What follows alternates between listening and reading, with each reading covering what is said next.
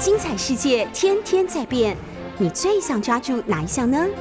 跟着我们不出门也能探索天下事，欢迎收听《世界一把抓》。各位早安！每个礼拜一、三、五的上午九点到十点，我想各位听众、观众朋友们都知道，我会在这里为各位这个讨论国际两岸啊的以及亚洲的重大的议题。当然，这两天我想最引起国际跟亚洲关注的，就是在前天晚上，孟晚舟，华为企业的副总裁啊，也是总裁的女儿。在经过了一千零二十八天在加拿大被监视居住，脚上必须要带上电子监视器，长达三年的时间之后呢，他终于回到了中国大陆深圳市。那是在二零一八年的十二月一号，他其实坐飞机要前往墨西哥，结果在加拿大转机的时候呢，被加拿大的警察给相当。不太礼遇，甚至粗暴的，好，给扣押起来。经过了一千零二十八天，这个过程，我想充满了就是说戏剧性。这个事件也代表着，事实上是中美科技战以及中美关系的重大的议题，而他能够返回到中国大陆，代表。他的一千零二十八天虽然落幕，但是中美科技战并不因此结束。不过，这个事件到底来龙去脉、时间的关系，我在这边为各位做一些分析整理。我觉得这个事件本质上是美国基本上在打压中国的科技发展，在追杀华为企业哦，特别在一些。领先全球以及美国的这个科技的发展，变成一个针对华为的副总裁、华为公主孟晚舟的这样子的一个监禁的事件。中间的法律战虽然呃非常的精彩，在加拿大还好，他事实上不是在美国转机，那就可能马上面临到美国的监禁、起诉甚至判刑。在加拿大针对。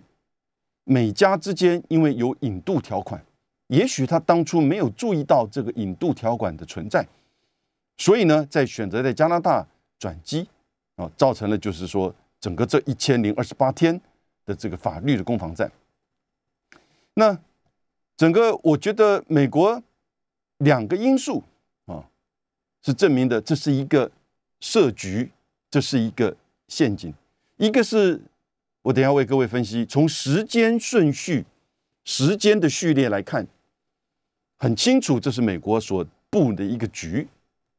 第二个是从起诉的主要的原因，美国要求加拿大就是说拦截孟晚舟，主要是因为认为在香港的一个公司叫星通 （Skycom） 是华为的子公司，出售电脑设备给伊朗。的电脑商、电讯商，而违反了美国对伊朗的制裁，所以他并没有违反加拿大法律或中国法律，或甚至欧盟法律都没有，而是美国单方的对伊朗的制裁，因为他认为这出售的这个电脑里面含有美国的技术，这是关键。另外一个附带的是，孟晚舟在。过程当中没有去解释清楚这个 Skycom 星通啊和华为的关系，所以造成那个银行啊，也就是授权贷款的银行叫做汇通银行啊，汇通银行大家应该都很清楚，它有蛮多的这个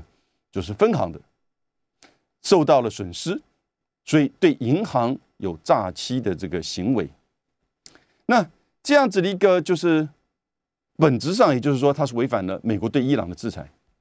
这两个原因，一个是时间序列，一个是对伊朗的制裁，根本就证明它其实是不存在的一个利润，而且是一个设局，是个陷阱。那那以及到这个九月二十五号，为什么美国决定要释放他呢？啊，虽然的这个过程，我想在法律技术的层面，我们就不太多的太深入的去讨论。他并没有认罪，他只是不否认检察官所陈述的事实。有一些美国的媒体，像是《华尔街日报》，就指出孟晚舟认罪，这是不正确的描述。法律不是，事实上也不是。那 CNN《纽约时报》就比较清楚的是说，他承认。某一些事实的描述，哇，这也不完全，因为他应该是不否认啊，但这有一点文字游戏。同时呢，他强调他不认罪，也没有付任何的罚金。因此呢，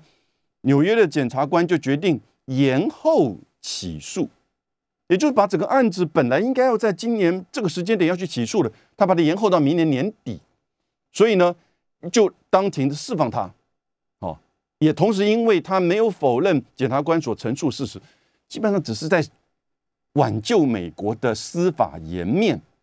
所做的一些的这种小技巧。但是呢，媒体当然，媒体在这个世界上都是爱国的。美国的媒体，你看到西方的媒体的陈述，也当然都是在所谓的哦不否认或者是承认这些事实。这里都不是重点。为什么现在要去释放他？我觉得有两个理由。第一个，这个效益已经不存在了，而对中国大陆对华为的打压，事实上他们撑过来了，没有理由，没有效益再去继续的关哦，甚至要去引渡这个孟孟晚舟。那第二个是为什么现在释放他？因为里面很多的重要的因素啊，很快会变成美国自己会呈现出。他当初设局，这个迫害孟晚舟的这些事实。好，我们先来看哈，二零一二年的十月，二零一三年的一月，路透社有两天连续的报道，各位，这是已经是七年前、七八年前的事情哈。两篇连续的报道指通指出，在香港的 Skycom、星通和华为啊。的这种关系，而有出售这个电脑设备给伊朗，所以这个事情其实，在二零一二、二零一三年年初的时候呢，就有媒体在报道这样子的一个就是这个谣言。那在二零一三年的八月二十二号，在香港的一家高级的西餐厅里面，这个时候汇通在整个亚洲的总负责人叫 Alan Thomas 啊。汤马逊，Thomas，他在过程当中，从二零一二年的年底看到报道的时候，他就不断的要求华为，尤其是负责财务的孟晚舟，要向汇通银行说明到底这个报道是否属实，新通跟这个华为的关系是什么啊？所以呢，在二零一三年的八月二十二号，孟晚舟和 Alan Thomas 就在香港的餐厅见面。孟晚舟提供了一个长达十六页的这种就是档案说明，一个 P PPT 的这个档案啊，说明其实华为老早已经出售星通 Skycom 的任何的这个所有的股权，它已经不是华为所控制或者是子公司，它事实上是成为华为的合作伙伴。这个在商务上其实经常会使用的哦，也就是说，其实我们是一起做生意。那我不需要去掌控你这个公司一起做生意，某种程度，也许为了法律上，为了商务上，哦，我干脆就把你出售。但是对你的业务而言，你知道跟我合作，哦，持续的合作是有益有利于你。我不需要去控制你这个公司赚这个小钱，我最主要是出售相关的这个设备，因此你在做中间的这个贸易或者是整个联系，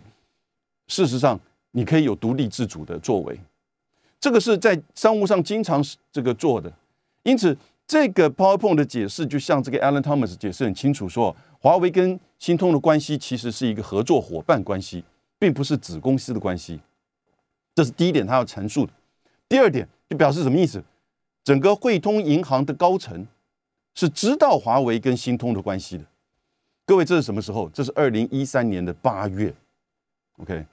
那。美国对伊朗的制裁啊，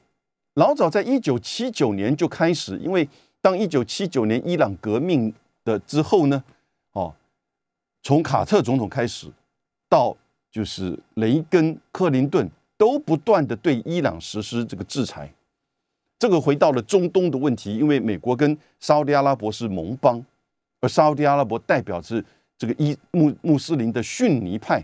人口占百分之八十以上的逊尼派的这个主导国家。反之，伊朗是什叶派的主导国家。这两个不同的派系是一个千年以上的世仇，所以呢，在整个地缘政治上以及在种族上，美则美国当然是选择沙特阿拉伯。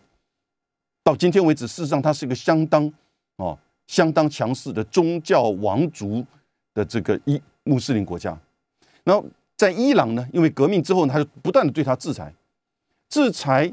到了差不多两千年，超二零一零年左右开始，在传说伊朗在进行核这个，也就是浓缩铀的这种发展啊，也就是那个时候，记不记得我们才结束讨论美国战攻占。阿富汗二十年中间，那是二零零一年，二零零三年的时候，美国就攻打伊拉克，占领伊拉克。在这个之后呢，他占领伊拉克、攻打伊拉克，理由是什么？说伊拉克在发展发展大规模毁灭性武器，也就是这个核武器，结果什么都没找到。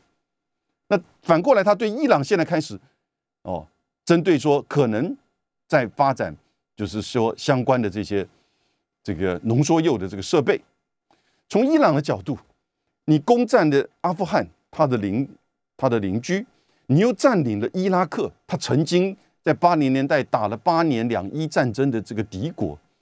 那你是不是接下来就打伊朗啊？伊朗当然寻求自保，可是发展核武器并不是一个今天发展明天就有的过程，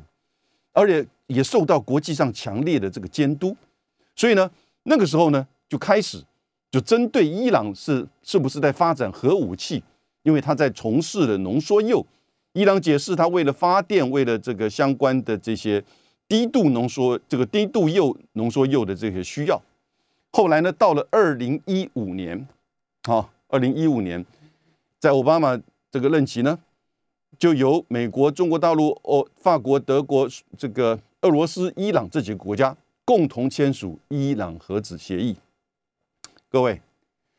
二零一五年签署。伊朗核子协议之后，美国就把对伊朗的制裁哈几乎全部都取消掉了，只剩下部分的防范的措施。所以，当孟晚舟的事件在二零一二一三得到呃被媒体报道，一三汇通银行的取得了这样子的一个说明，其实到了一五的时候，这个事件应该就消失了，因为伊美国把对伊朗的这个制裁取消掉了。可是问题来了。二零一八年的五月，川普特朗普政府上台之后呢，二零一七年一月他上台，二零一八年五月他就单边的自己美国退出了伊朗核子协议，然后恢复过去从一九七九年到二零一五年所有对伊朗的制裁，制裁伊朗的所有的重要的工业这个产品的出口，制裁伊朗的石油的这个出口，制裁伊朗的金融业。全面性对伊朗的制裁，可是哈，中国大陆、德国、法国、欧盟、俄罗斯说这个非常的吃惊，好不容易达成二零一五的伊朗核子协议，结果川普说退就退，然后呢，还这个对伊朗施加制裁，其所有的其他国家没有跟随美国，持续的维持这个伊朗核子协议，也没有去对伊朗实施任何的制裁，欧盟甚至还通过法案。要将美国对伊朗的制裁，哈，在这个欧盟的胜这个效力，哈，给就是说取消掉。所以呢，到了二一八二零一八年五月的时候，突然，美国对伊朗的制裁就回来了。各位，从五月二零一八年到二零一八年的十二月一号，才几个月啊？六七八九十十一十二七个月，应该讲六个月。那十二月一号，六个月的时间。美国的司法部哈就盯住了这个，就是华为，而且知道说要抓到他这个总裁的女儿，哦，任正非的女儿孟晚舟，才会让他痛，才会让他屈服。过去美国在许许多多的国际的贸易当中，使用这种司法的三零一的哦，那种强压式的太多，比比皆是。最早最早，日本的东芝 Toshiba 有没有？哦，不就是被美国打压的吗？到台湾二零一零年的时候，台湾的整个面板业者整个被打压，我们的友达的董事长、奇美的总经理都还被迫要到美国的沙漠去坐牢。哦，然后呢，这个三星事实上在过程当中也被打压，但三星后来是做这个污点证人。哦，那。最近发生例子是在二零一三年、一四年，法国最有名、最重要的电力以及轨道公司叫阿尔斯通，啊，阿尔斯通在全球在核电厂跟美国的 GE 就是通用这个公司是竞争者，最后呢被美国去，因为在印尼的部分控告他所谓的违反全球反反贪污法，所以把。阿尔斯通的这些相关的这些官员呢，在美国的境内啊，完全的这个逮捕，然后呢予科刑。阿尔斯通被迫以一百七十四亿美金卖，将他所有电力的部分卖给了这个通用。到现在，他只维持了轨道的这个部分。这个是法国人的痛啊！法国人到今天被美国的美英澳军事同盟再一次的背叛。哦，就是其实哈。那种感觉最痛的是被你的同盟背叛，而且喊喊的最深。刚开始举例而言，美国在打阿富汗跟伊拉克的时候，那时候高喊的反恐战争，你不跟随我，你就是反对我，没有国家敢反对。所有的他的这个盟邦，北大西洋、日本、韩国，通通跟去了。结果呢，第一个跳出来不跟任何盟邦通知也商量的，就是美国，马上说撤就撤了。啊，盟邦这个突然。觉得怎么回事？一阵哗然，哦，仓皇的结束在阿富汗的这个行动。所以，在整个伊朗的这个事件当中，哈，那个时候其实只有五个月的时间，他就布局的要去抓孟晚舟。孟晚舟知道他不能够经过美国，所以呢，经过的加拿大的时候，没有注意到美国跟加拿大有这引渡条约，因此呢，就用这个这个方式去抓了他。二零一八年十二月一号。可是各位，二零一八年的五月，哈，美国除了退出了伊朗核子协议之外，他也同时通过了一个法案，要求所有跟国防部的承包商都不可以再使用华为的设备，哦。然后呢，十二月抓了孟晚舟，在隔一年的五月，二零一九年的五月，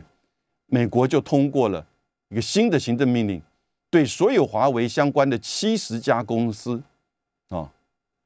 都予以禁止，所有全球的企业出售有美国的技术的产品给华为，那是全面封杀。所以各位，你看啊，二零一八年的五月，二零一八年十二月到二零一九的五月，我在我个人合理的推断，从二零一八年十二月一号美国抓的这个叫加拿大这个软禁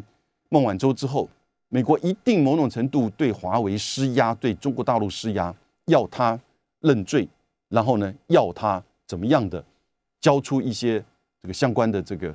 这个设施或者是技术，但是华为拒绝，中国大陆力挺，所以呢，才到二零一九年五月的时候，全面的禁止华为的商品。你看这个过程哈，那很有趣味的是，当二零一八年的十二月，加拿大的这个法官开始在审孟晚舟的这个案子，要不要给予他引渡的时候，突然蹦出一个证据，什么证据？那就是二零一三年的八月，孟晚舟跟这个。汇通银行的高管见面所提供的那份十六页的 PPT 的档案，变成美国掌握的。哎，这怎么回事？各位，汇通银行在二零一，应该是一四年、一五年的时候被美国抓到。汇通银行这个好像是跟墨西哥啊的毒枭有可能有这种所谓的不正当的金钱上的这种协助，因此呢。汇通银行大概在这个过程当中，把整个华为相关的这个资料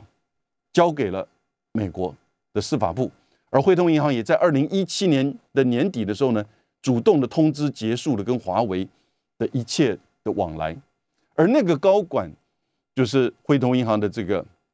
高层呢，Alan Thomas，在二零一七年退休就消失了，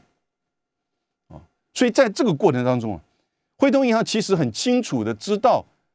也被告知，而那份资料事实上也后来流到了美国，到加拿大去，很清楚的呈现华为跟新通开这个 Skycon 的这个关系啊，也同时之了解另外啊，这整个所谓被起诉的这个理由啊，事实上是在从时间序列而言，相当程度啊是美国的一个设局。那我们再讲第二个层面的，这个制裁的最主要的呃被被要求被限制的最主要原因，就是说这个违反美国对伊朗的制裁。那我刚刚说过，全世界都已经没有对伊朗制裁了，只有美国自己单方面的，所以这是违反美国自己单方面的。哦，它的常备管辖这么的长，同时，那现在很讽刺的是，美国现在拜登政府回来了，他现在跟。伊朗要准备重新谈判，要重返伊朗核子协议了，只是时间问题。那美国一旦重返核子协议之后呢？那你这个制裁的理由不就消消失了，对不对？你去监禁孟晚舟的理由不就消失了？哦，这个是为什么现在不得不放的一个重要原因。还有另外，那美国现在跟澳洲签这个美英澳军事同盟，要移转就是这个浓缩铀。高度浓缩铀的核子反应炉的核动力潜舰出售给澳洲，那美国你自己在扩散核技术给澳洲，澳洲都可以有核动力潜舰里面的反应炉有高度浓缩铀，伊朗在做的难道不对吗？所以这个时候，整个美国对华为、孟晚舟的制裁的理由都消失了。我们休息一下。孟晚舟事件为什么在今年的九月二十五号要这样子的一个落幕呢？他不是指控他华为跟 Skycom 新通在出售这个美含有美国技术的电脑设备给伊朗的电讯商吗？但是事实上，这个美国的制裁是美只有美国单边，而只是在孟晚舟被逮捕之前的六个月才又恢复的。是美国政府、川普政府、特朗普政府单边的这个作为，好吧？你就说你违反你的国内的这个制裁的这个作为，但是呢，你看得很清楚，这五个月，美国的司法部在那个时候，二零一八年的下半年哈，就很努力的利用这个恢复制裁的这样这个作为，然后呢，去整个设局，等待孟晚舟经过美国或者是加拿大要把它拦截下来。而针对的当然就是华为，像是日本的东芝，在八零年代末的时候，整个日本在半导体在许多的科技领域领先美国，使得美国感受到是不是日本要成为所谓的经济霸权。当然后来并没有，可是，在那个时候，你看到他许许多多的这个作为，东芝案只是其中之一，哦，最大的其实还是那个半导体协议。以及广岛协议造成日本整个三十年来的这种衰败跟不景气，而日本不得不接受的是，这个国家没有足够的力量去支持企业以及支持正确的事情，它的市场也没有办法去抗拒美国的这个压力。一方面是主权就矮人家一阶，我讲的是美日安保之下的美日关系。另外一方面是整个政府的这种态度，对于自己企业的获利、科技的发展的支持度不够。这当然也因为你的市场、你的获利、你的你的主要的这个针对的这个对象，也就是你市场销售的对象，哦，事实上不足以支撑你做这样子的一个长期的抗争。在中国大陆就不一样，法国都不行，台湾当然不可能了。我们的面板业政府想要帮忙也帮不上，民间的企业友达想要去走司法的途径，结果他受害最深的。中国大陆这三年，你去看到华为有没有受到影响？华为当然受了很大的影响了。华为的手机的业务最占全的一部分哦，结果呢，从 number two 仅次于三星的三星的全球的市占率，现在只到 number six 第六，只剩下大概四帕。的这个市占率，虽然后来发展这种鸿蒙系统，虽然靠着中国大陆的市场的支持，但是还是不够。有没有受创？当然受创。在今年的前两季，整个华为事实上是获益减少了非常大的这个比例。哦，但是即使是如此，这三年下来，美国发觉到，我要没有办法了，没有办法达成原来预期的效果。所以你再继续的叫加拿大去这个监禁或者是引渡回来哈，也没有办法再继续的达成你原来的这种设局的目的，所以留的没有用。那如果你继续留下来在加拿大，加拿大也不会继续留下来了。加拿大这个在这个过程中难道不了解吗？大人打架，小弟在旁边不要去插手，你只会受到最更深的这个伤害。整个中加的贸易关系上百亿受到这个影响，还好杜鲁道在这个选举之后，他还维持他的这个政权，自由党。因此呢，在这过程中，他大概讯息也很清楚的告诉美国：你要不然就把他引渡走，你要不然就是要结束这个司法的过程，让他离开加拿大，绝对大概不会再继续监禁他，因为司法整个这个司法经过了一百零二十八天，哈，这也已经。差不多的要决定了，哦，但加拿大不敢真的让他自己决定让他离开，因为那就又得罪了华盛顿，对不对？所以呢，华盛顿自己必须要认知到，那如果真的把他引渡过来，现在孟晚舟已经是一个英雄，你引渡过来就变成烈士，而且整个中美关系、中美贸易战就会进入到一个难以想象的发展的道路。所以从一个这种就是说。危机管控的角度，美国决定这个时候停止要求加拿大继续的羁押孟晚舟，这是他唯一的选择。同时，美国现在都要去重返了这个伊朗核子协议了，对不对？也就是伊朗现在核子协议在伊朗的新总统这个莱西总统选出来之后啊，现在陆续开始要回重返这个相关的在日内瓦的这个谈判。伊朗现在也接受国际原子能总署 IAEA 的一些这个要求，开始在配合的这一些检查的这个措施，但这个时候却传出美国跟英国、澳洲签署的这个 AUKUS 哦的这个军事协议当中，要去出售跟移转美国的核动力潜舰给澳洲，要帮他建立一个潜舰的舰队，核动力潜舰的舰队可能有八艘。虽然最快也许十年，甚至到二零四零年才可能会成军，但是呢，这个过程中显现一个什么？美国自己跨越了一个核不扩散啊条约的这个精神，也就是把核子技术提供给非核武国做非和平使用。那核动力潜舰怎么会是和平使用？而一个核动力潜舰当中，它的核子反应炉哈。当然，里面是高度浓缩的铀二三五的武器级的铀二三五，不管是由美国的提供，但是呢，最后是装在法呃澳洲所拥有的核动力潜舰里面，这就是一种扩散行为嘛。而同样的，你去制裁伊朗，现在可能会回去到伊朗核子协议，也就是针对伊朗是尝试的要去发展这个浓缩铀，还没有到达高度武器级。的浓缩铀，哎，那这个时候，我们觉得，在整个核不扩散，在整个核浓缩铀，伊朗发展浓缩铀的这样过程当中，似乎被你自己的行为完全给否决掉了。我们还去制裁他干什么？还去跟他签什么协议？俄罗斯可不可以从明年开始出售就是核动力潜舰给伊朗？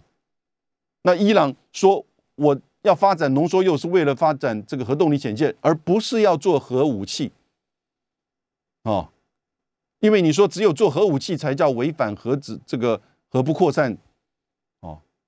那伊朗是不是可以这么讲？我想很很合理，可以这么讲。但伊朗也许不会这么笨，因为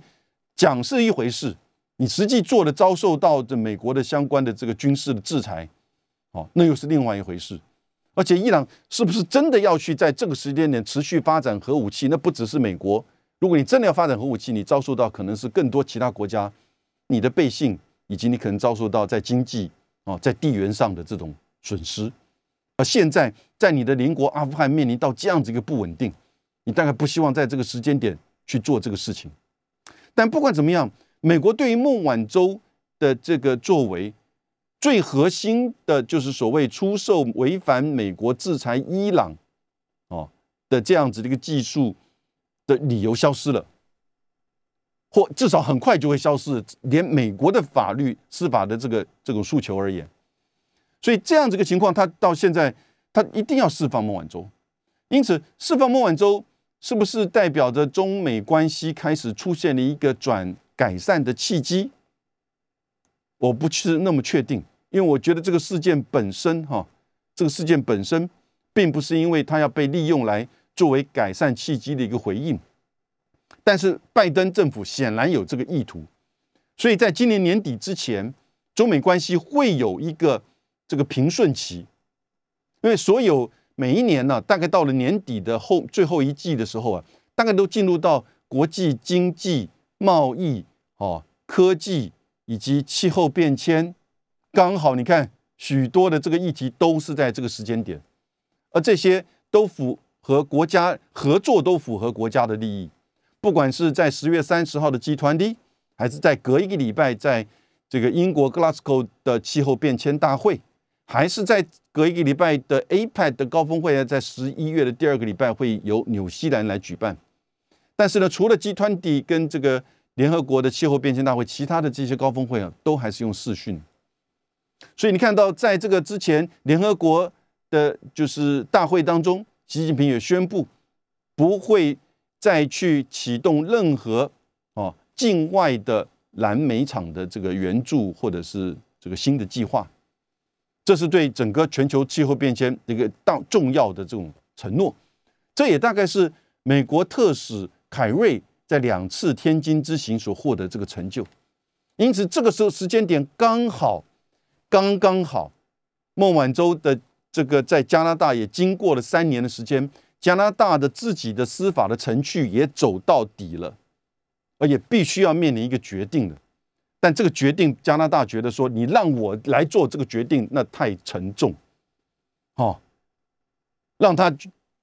遣这个引渡到美国，还是用他就决定他不符合这个引渡的条件，不符合相关的这些规定，就直接回国。不管是怎么样，都得罪这个中国或美国任何一方，因此美国必须要这个时候做个决定，而且美国就顺水推舟，在这个时间点。把它作为一个可能中美之间啊，至少是拜登跟习近平隔空啊对话的一个改善的契机，有这样子的可能性，有这样子的可能性，很多人会从这个角度看。但是我们刚刚我为各位的分析，它是一个设局陷阱的两个理由，一个是从时间的序列很清楚的看到，很清楚看到，事实上美国老早就盯住华为。透过这个伊朗的这个制裁回来不到六个月的，将六个月的时间，就马上就要求加拿大啊抓的机会就留置孟晚舟长达一年这个一千零二十八天，然后呢这里面过程当中证明汇丰银行啊汇丰银行的这个作为事实上跟美国或者是受到美国的压迫，或者是说某种程度跟美国的刻意的合作而隐瞒了许多的。这个资讯，另外呢，这个要求引渡跟起诉的核心因素制裁也不再存在，而到今天这个时间点呢，他必须要做一个决定，而这个决定呢，现在还好，一方面孟晚舟回家了，他是很辛苦，我觉得我还蛮这个赞佩他的，过程当中表现的都是很合作，不卑不亢，展现温柔坚毅的精神，这个真的是要这个称赞的。华为呢也一直不做任何的退让，即使是损失手机业务大量的业务，我觉得这个过程当中啊，其实这个是我们看得很清楚的。这个周末其实还蛮热闹的哈，孟晚舟回家了，中美之间的科技战进入到一个新的进程，新的转变。德国在进行长达十六年执政之后，梅克尔的新的政权可能会出现。而不一定会是他的意志或他的政策能得到百分百的延续。当然，德国预计没有一个政党会取得过半，可以单独的这个就是阻隔，一定透过某种的联合，而这联合需要一段时间，至少两三个礼拜以上。同时，在台湾，中国国民党区选出了新的主席。哦，也许我们在台湾在两岸重视到这个新闻，在国际上没有太多的这个关注，但是有一个事情，我觉得非常有趣味。那就是当朱立伦确认当选国民党主席之后，在大陆的共中国共产党的主席啊总书记习近平拍了一个贺电，这是一个惯例，里面文字跟过去二零一七年同样也是朱立呃这个吴吴敦义的时候哦有一些差别，但关键的两个因素啊被重复的。那就是九二共识以及反对台独，而朱立伦的回电当中也重复了这两个核心的这个理念。所以两岸呢，虽然现在国民党并不是执政党，但是作为台湾的主要的政党，而在他在这个县市长所占的比例是高于民进党的，而未来明年的这个县市长的选举的看好度，哦，也是。国民党是领先，而二零二四总统大选鹿死谁手？当然，现在言之过早。可是，经过民进党这些年蔡英文政府的执政，失能的执政，还记得前瞻计划吗？那个大概太遥远了，对台湾人而言，八千四百亿台币，我都不知道到哪里去了。那现在的疫苗政策呢？对不对？我们现在台湾呢，打两剂疫苗的只占人口的大概不到百分之五，全世界倒数的。事实上，我们所花的这个在纾困跟疫苗上面哈，以及医疗上面，为这一次已经也超过八千亿台币。那八千亿台币如果都换成疫苗的话，每个人不要打 N 剂了，也不会有这么多。这样子现在的困境，光是这两个，你讲只是说花钱，更不要说其他。你能告诉我选的说得出来，民进党的正面的作为吗？而同时，他对于台湾的媒体的控制、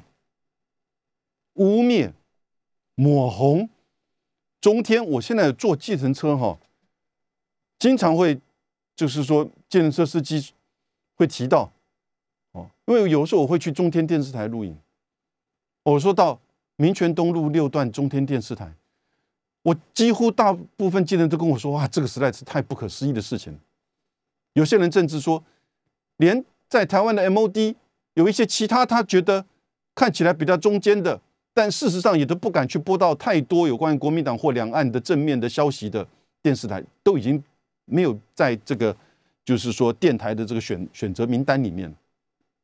这样子的掌控的媒体之下所塑造出来的主流民意是什么？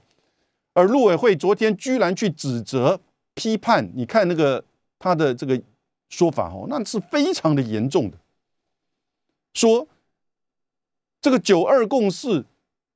就已经是违背台湾主流民意，支持和中国大陆统一的这样子的一种这个说法了。朱立伦，国民党背叛了台湾人民，类似像这样子的说法都居然能够出来，这已经是百分百的政治上的这种批判跟宣传，它不是事实。还好，朱立伦办公室哈，我觉得哎，这次反应快，抢话语权，这就是重要的关键，话语权哦。但是在台湾抢话语权不容易，除非。你你如果是各方面都去看的话，你会发觉到，哎，好像主流民意真的是认为说九二共识已经是不符合时宜，九二共识就是一个中国，九二共识就是香港模式，九二共识就是红统，类似像这样的东西，在过去这几年还真的有，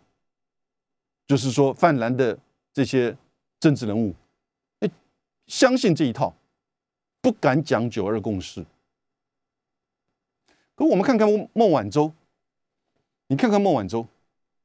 你就是要坚持你认为正确的，你就是要坚持你的理念，尽管被压迫，尽管被世界西方的媒体被指责，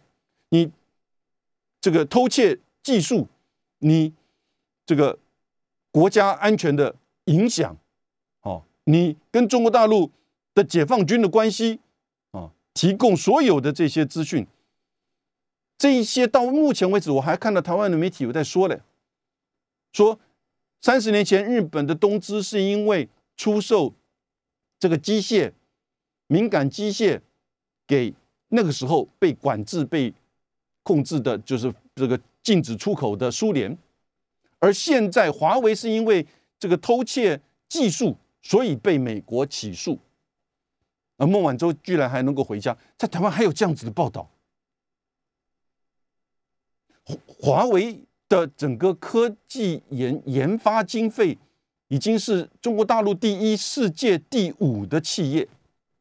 中国大陆在全世界有一个叫做这个制裁权世界组织 （WIPO）（WIPO） 所占有登记的这个制裁权，就是说 IP。已经老早超越美国了，好几年前就超越美国了，在许多的项目当中也都超越美国，而在科学技术的这个论文当中，这都是美国自己的报道，也超越美国，在有一些项目，所以这个并不是在帮他做怎么样的这个宣传，而是你要了解事实是什么。在台湾这边呢，我们就是不认知到两岸的事实。凤梨被退回来，介壳虫，哇，那个时候可以闹到许多的在台湾的这个住在这边的这些代表们，都还可以这个桌子上放凤梨跟凤梨合照，支持台湾，把它变成一个反中的标志。而现在呢，这一次你看世家跟这个莲雾，那都不敢讲了。哎，那些代表们呢？这些政府官员们呢？为什么不再说这就又是中国的经济制裁、统战，或者是说对台湾的压迫呢？自己知道错了嘛？但是我们的政府居然还说：“哇，这个世家莲雾才发现加起来十几次的这个有这些介壳虫，影响到对可能会影响到人家的生物安全、食品安全啊！但是占整个出口的比例次数呃并不高，为什么你就要退回来？”哇哦，我们输到别的国家，你一次就被全部退回来了，还搞好几次了。我觉得这种啊，这种话语权，这种论述，其实真的是说谎还不脸红。朱立伦在立刻的反应，就掌握到你在话语权在整个论述上哈，要及时，而且要立即的打到他的这个七寸。你讲所谓的主流民意，哦，你认为我说支持九二共识、反台独是违反九零九二这个违反主流民意，